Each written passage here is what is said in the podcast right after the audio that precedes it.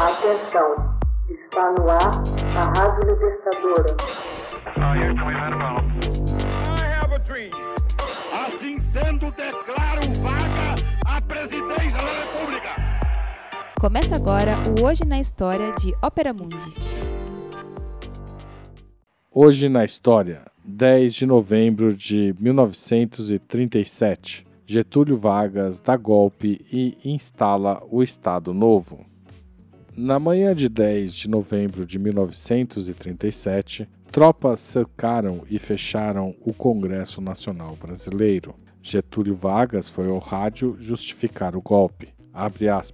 O homem de Estado, quando as circunstâncias impõem uma decisão excepcional, de amplas repercussões e profundos efeitos na vida do país, não pode fugir ao dever de tomá-la. Fecha aspas. Nascia o Estado Novo. A instauração desse Estado foi baseada em uma Constituição que ficou conhecida como a Polaca, pois se inspiraria na Constituição da Polônia. Havia entre elementos das mais altas autoridades políticas e militares do Brasil uma forte simpatia pelo nazifascismo em ascensão na Europa.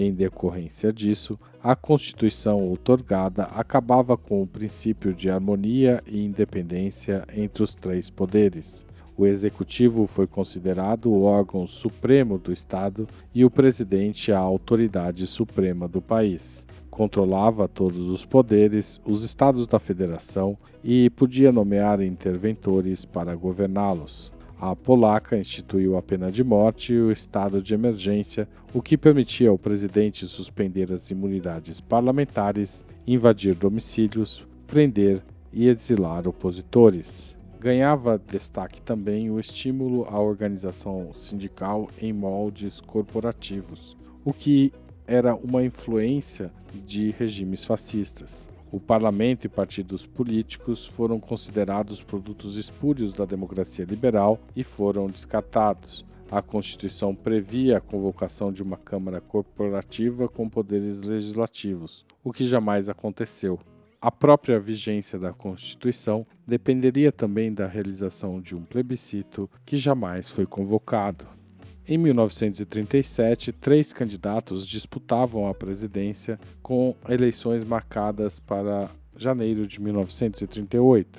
O paulista Armando Salles Oliveira, apoiado pelos partidos Constitucionalista e Republicano Mineiro e pelo governador gaúcho Flores da Cunha, além de facções liberais de outros estados. O paraibano José Américo de Almeida, apoiado pelo Partido Libertador do Rio Grande do Sul, pelo governo de Minas Gerais e pela maioria das oligarquias nordestinas, e o integralista Plínio Salgado. Vargas declarava seu apoio a José Américo, mas, ao mesmo tempo, encomendou secretamente ao jurista Francisco Campos, simpatizante do fascismo, uma nova Constituição.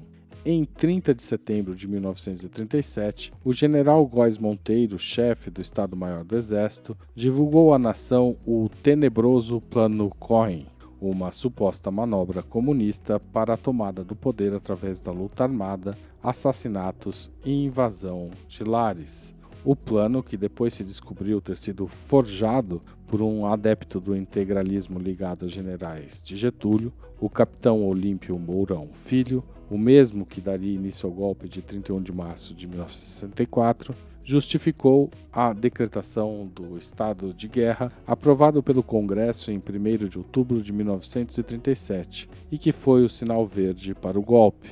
Neste clima, cresceram a repressão aos movimentos sociais e a conspiração para instaurar uma ditadura no país.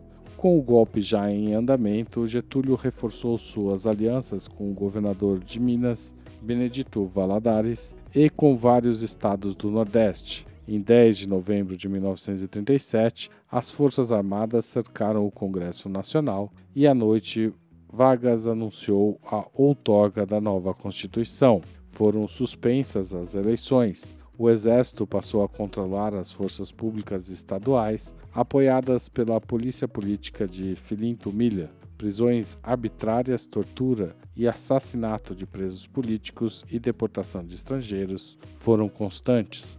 o Estado Novo foi apoiado pelas classes médias e por amplos setores das burguesias agrária e industrial. Paralelamente, Vargas ampliou suas bases populares, recorrendo à cooptação de trabalhadores urbanos pela sistematização de uma legislação trabalhista ainda em vigor. Essa legislação respondia aos anseios dos trabalhadores que lutavam por melhorias nas condições de vida e por mais liberdade organizativa. A ditadura Vargas se estendeu até 29 de outubro de 1949, quando o presidente Getúlio foi deposto por militares após o fim da Segunda Guerra Mundial. Hoje na História. Texto original de Max Altman. Locução de Haroldo Cerávulo. Gravação Michele Coelho. Edição Laila Manoeli. Você já fez uma assinatura solidária de Opera Mundi?